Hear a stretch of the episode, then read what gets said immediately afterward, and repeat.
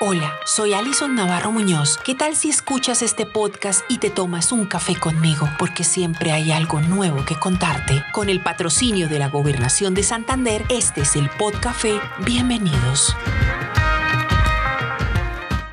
Este segundo especial que reúne los mejores podcasts de este año, quisimos dedicarlos a lo musical. Confieso que se trataron de mis favoritos porque abordamos tres aires musicales distintos como son la cumbia y su influencia en lo cultural y lo social, las vivencias de mi pueblo de la mano de Kiara y la cultura del río que nos mostró una nueva generación en la cultura musical ribereña. Y por último, el embajador de Sotonorte, donde quedó expuesto el premio internacional logrado por Juan Guerrero y su son moderno. Disfrútenlo.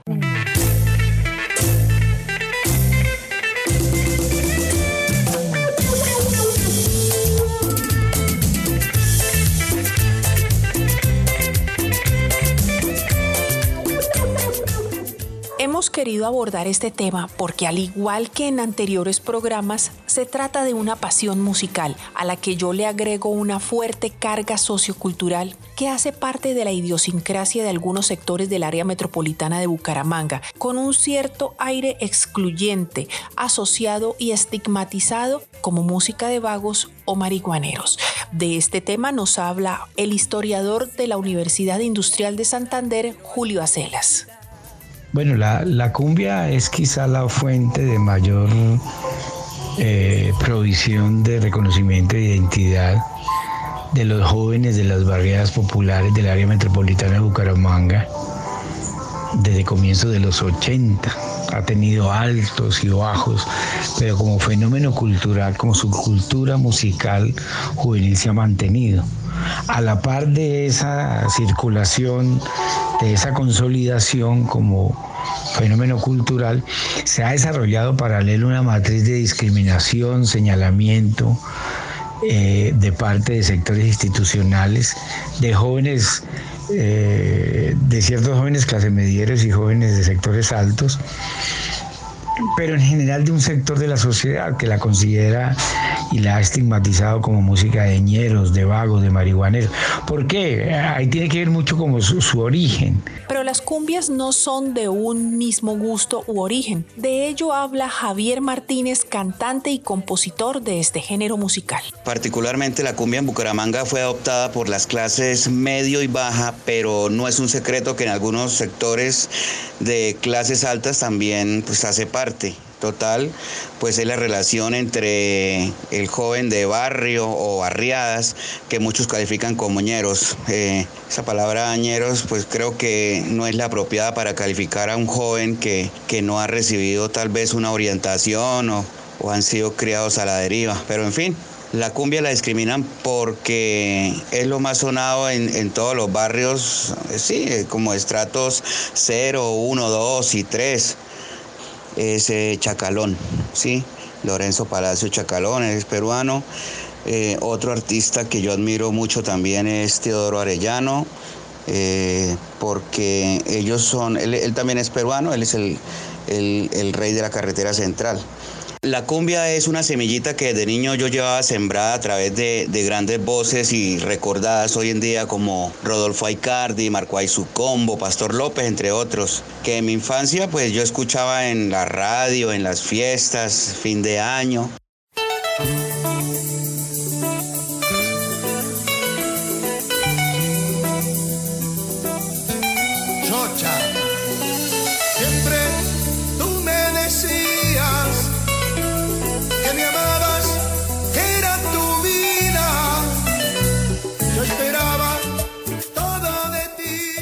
Yo no soy muy conocedora de este género, pero sí considero que tiene una carga cultural fuerte, que pide a gritos un reconocimiento como parte de la identidad nuestra, tan respetable como la de quienes escuchan una carranga, un corrido, un vallenato o una salsa. Es que todo esto nos hace ser una sola familia, una misma sangre, la de los latinos. río con que me bañaba yo, que se bañaba mi abuela.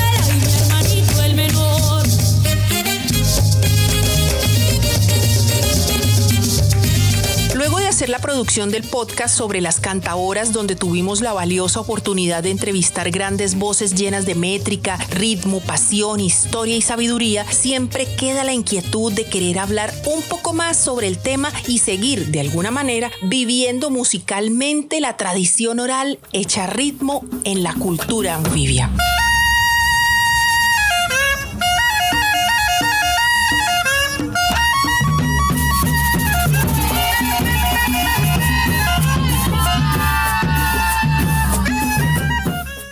De Kiara Patricia de la Osa Guerra, trabajadora social, quien encontró en la música de su tierra un motivo para hacer trascender este legado de sus ancestros. Patricia no me gusta tanto, pero ajá, me lo pusieron mis papás. Eh, nací en San Pablo Sur de Bolívar el 13 de febrero del 1993. Por parte de mi abuela heredé todo este amor y esta pasión al folclore.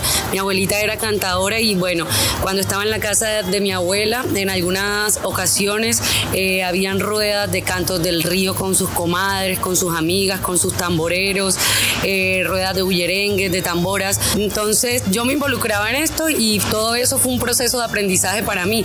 Em, por parte de mi papá, en la casa, todos los domingos escuchaba salsa, champeta y en los ensayos vallenato todo el tiempo, ¿no? Porque él tenía una agrupación que se llamaba Constelación Vallenata. Entonces, bueno, venía de allá de donde mi abuela y llegaba a la casa y me encontraba con música. Me iba donde mi, donde mi abuela y también encontraba música. Entonces, como que respiraba música siempre por todos lados y diferentes géneros de música con los que crecí. También soy profesional en trabajo social social. Eh, estudié trabajo social en Barranca Bermeja, en la Unipaz.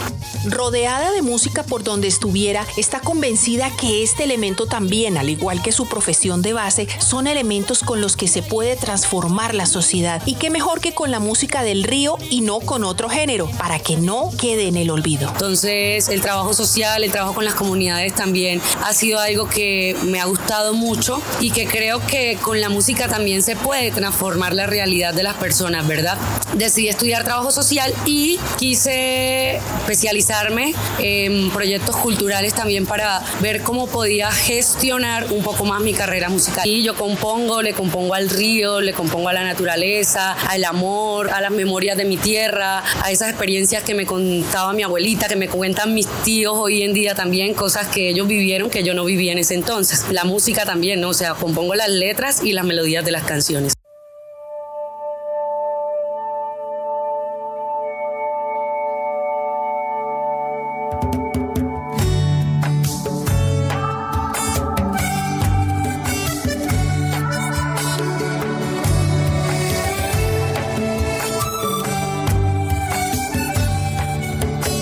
Hay cosas que pasan en mi pueblo, vivencias de alegría y tristeza. Hay cosas que pasan en mi pueblo, vivencias de alegría y tristeza. Y hay que levantar cabeza, si no el dolor nos tira al suelo. Y hay que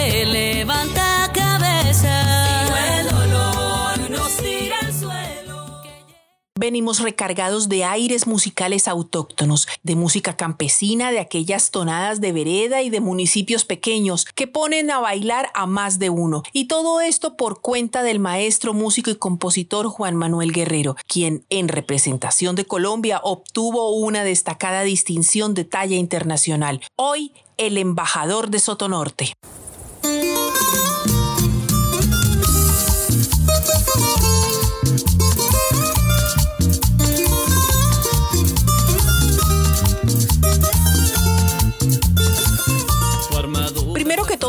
Presentarles a este hijo de la provincia de Soto Norte, nacido en las Breñas de Norte de Santander en el municipio de Cucutilla, pero que ha sido desde los dos años de edad hijo adoptivo de California. Mi nombre es Juan Manuel Guerrero Guerrero. Mi profesión, la música, compositor, profesor de, de música, organizador de eventos culturales, auxiliar de enfermería y algo otras cosas que aprendí con la vida. Contarles que mis padres son oriundos de Soto Norte, mi madre nacida en el municipio de Suratá, mi padre en el municipio de Charta.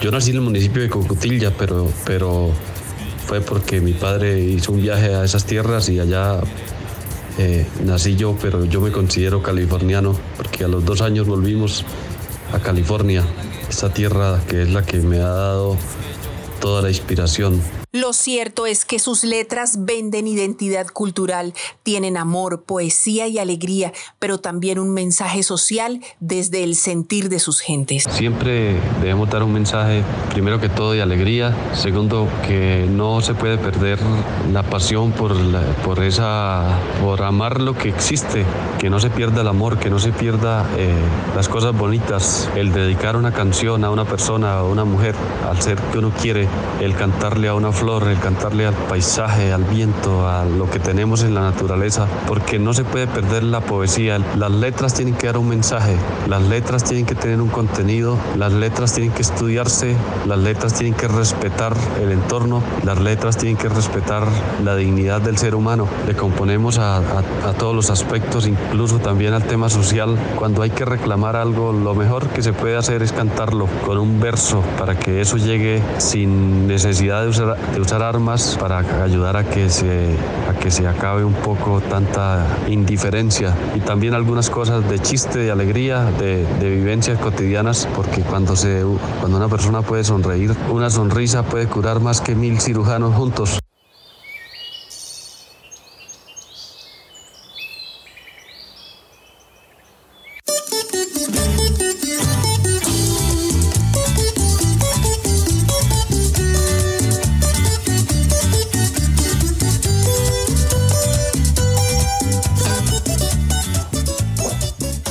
Guerrero, con la sencillez que lo caracteriza, con el orgullo de su tierra santanderiana, está haciendo patria con sus letras y acordes evolucionados trascendiendo fronteras. Nos vemos en el siguiente podcast. Hasta pronto.